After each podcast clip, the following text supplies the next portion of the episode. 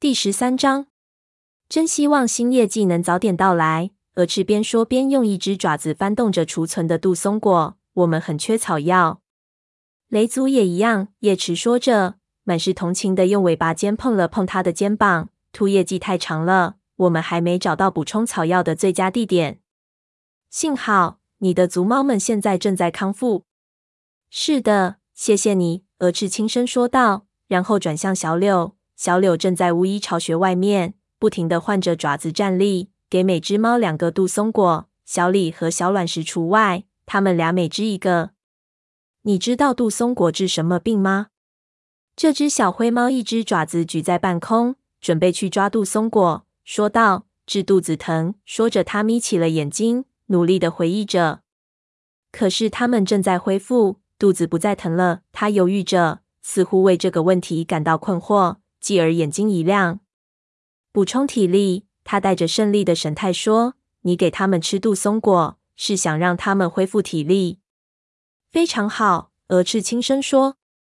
看着小柳走远，乐颠颠的去给鼠花送杜松果，鹅翅说道：“他帮了我很大的忙。叶池，你也是。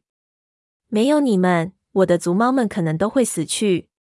我可不这么认为。”叶池听了朋友的表扬，显得有些不好意思，说道：“你对怎么治病很在行的。”叶池在合族的第三个夜晚即将结束，晨光的照射下，树叶和草叶上的露珠闪着亮光。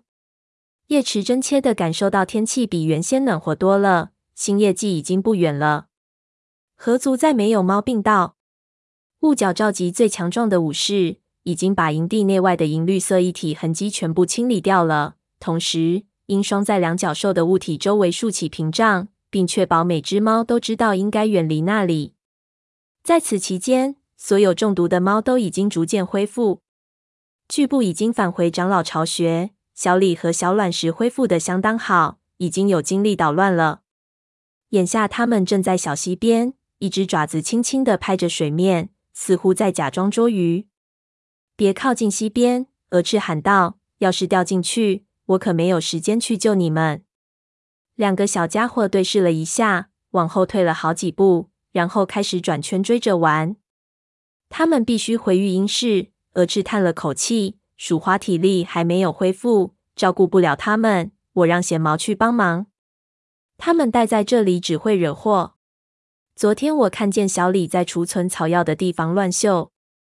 叶池也被逗乐了，说道：“你应该这么想。”大概他们还嫌肚子疼的不够，想再多吃错一些草药。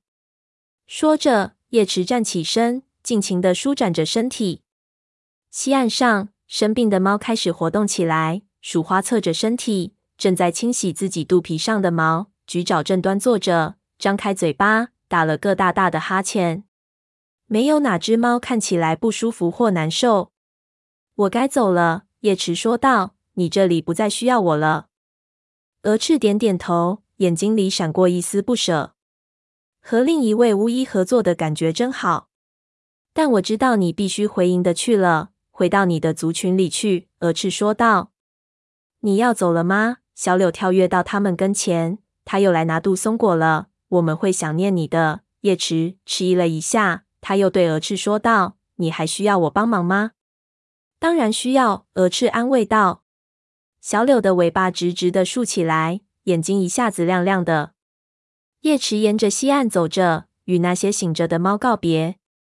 返回鹅翅的巢穴时，他刚好看见了爆星。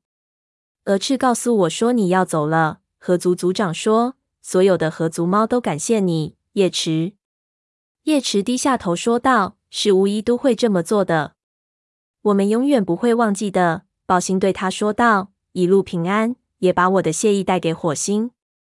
叶池最后一次向鹅翅道别，顺着溪水流动的方向来到湖边，在一片浅水处涉水向对岸走去，然后经过了树桥。他希望鸭羽没有因为他不信守承诺而太生气。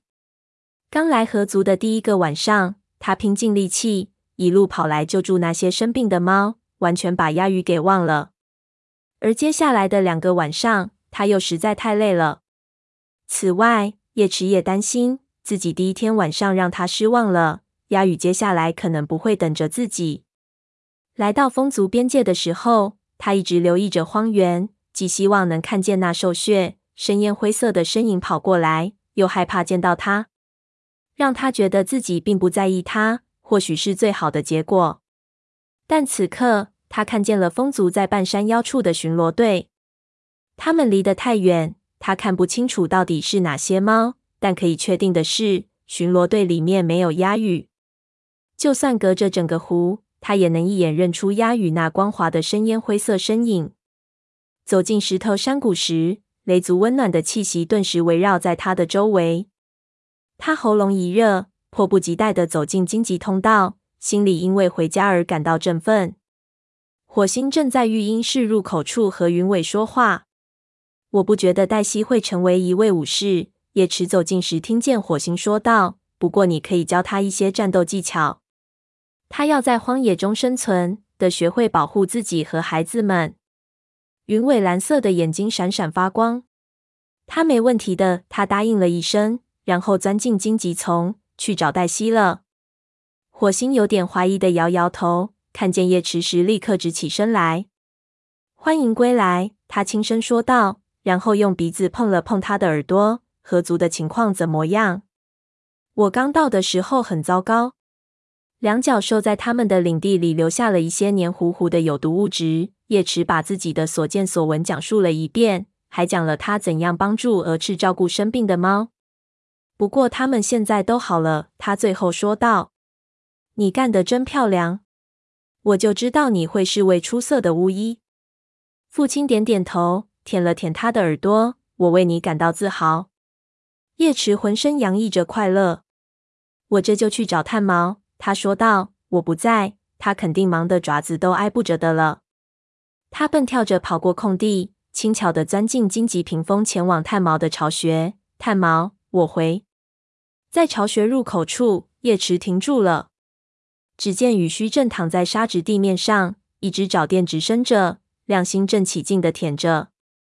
这样好多了，亮星说。现在我应该能把它取出来了。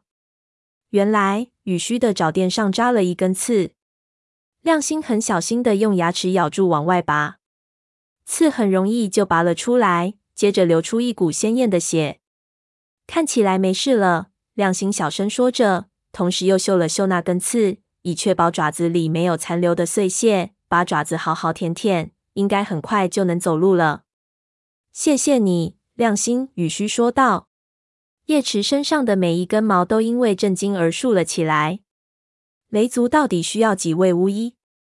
叶池知道自己离开时，亮星会帮炭毛采集草药，但是他从没有想过，亮星竟然已经开始担当起巫医的其他职责了。这时，亮星抬起了头，说道：“哦，叶池，你回来了。”不等叶池回答，炭毛就从巢穴里面走了出来，满嘴叼着琉璃巨叶。这些给你，亮星。他把草药放下，说道：“这对鼠毛的高烧有帮助。”亮星立刻跳起身，谢谢，我这就给他送过去。说完，他用嘴咬住叶子，急匆匆地跑过营地，往长老巢穴去了。嫉妒像一根刺般扎进了叶池的心里。看情形，这里已经不需要他了。一转念，他又告诫自己不要反应过度。亮星让自己能抽身去河族帮忙，自己应该心存感激才对。温暖的舌头舔过他的耳朵。欢迎回来，炭毛说道：“把河族的情况给我讲讲。”叶池坐下来，尾巴整齐地盘在爪子周围，努力不去想亮星的事，帮其他猫拔一根刺，送点草药，算不上是巫医吧？现在我回来了，一切很快都会恢复正常的。他心想。等给炭毛汇报完毕，叶池来到猎物堆前，开始找东西吃。他的肚子咕咕直叫。自离开河族到现在，他还没有吃过一点东西。他正要去咬一只肥美的田鼠，看见松鼠飞和蜡毛走了过来，嘴里叼满了猎物。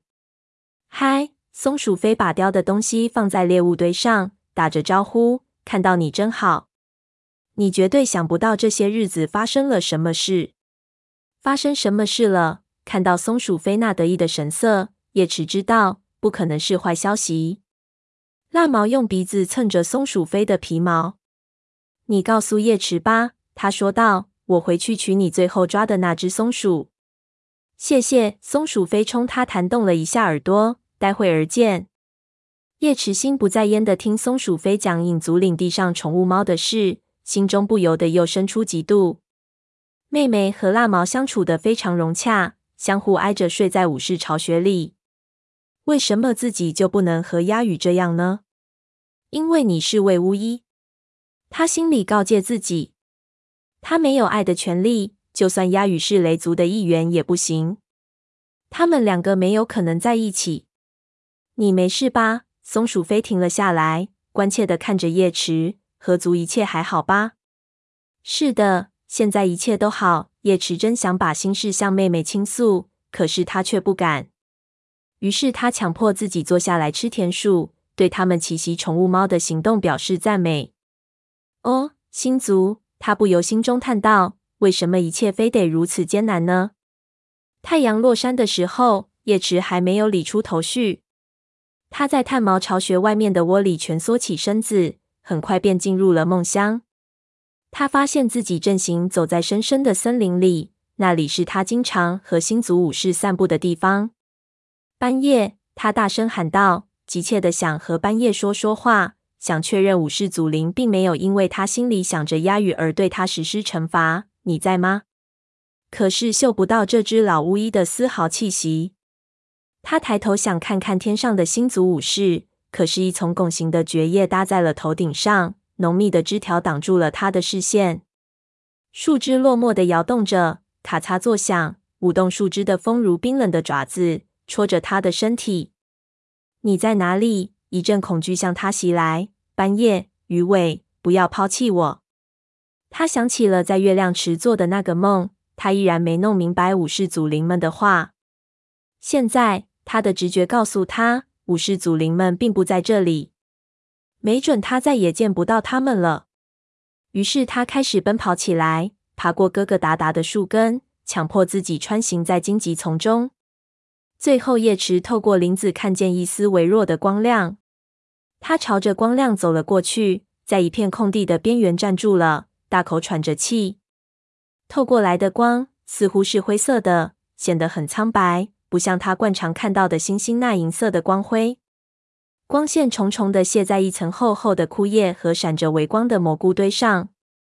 在空地中央，一块灰色岩石从腐叶中斜刺出来，一只体型硕大的虎斑公猫盘踞在上面，爪子收在身体下，眼睛热切地盯着坐在岩石根部的两只猫。这两只猫也面向他。叶池倒抽一口气，他吸气的声音很大。他十分确定这三只猫听见了，于是赶紧缩回到最近的一棵树后面。他认出了地上的两只猫，一只是他的族猫黑莓掌，另一只是黑莓掌同父异母弟弟鹰双。由此，他也认出了岩石上的那只跟下面两只猫长得很像的巨大公猫。他一定是他们的父亲虎星。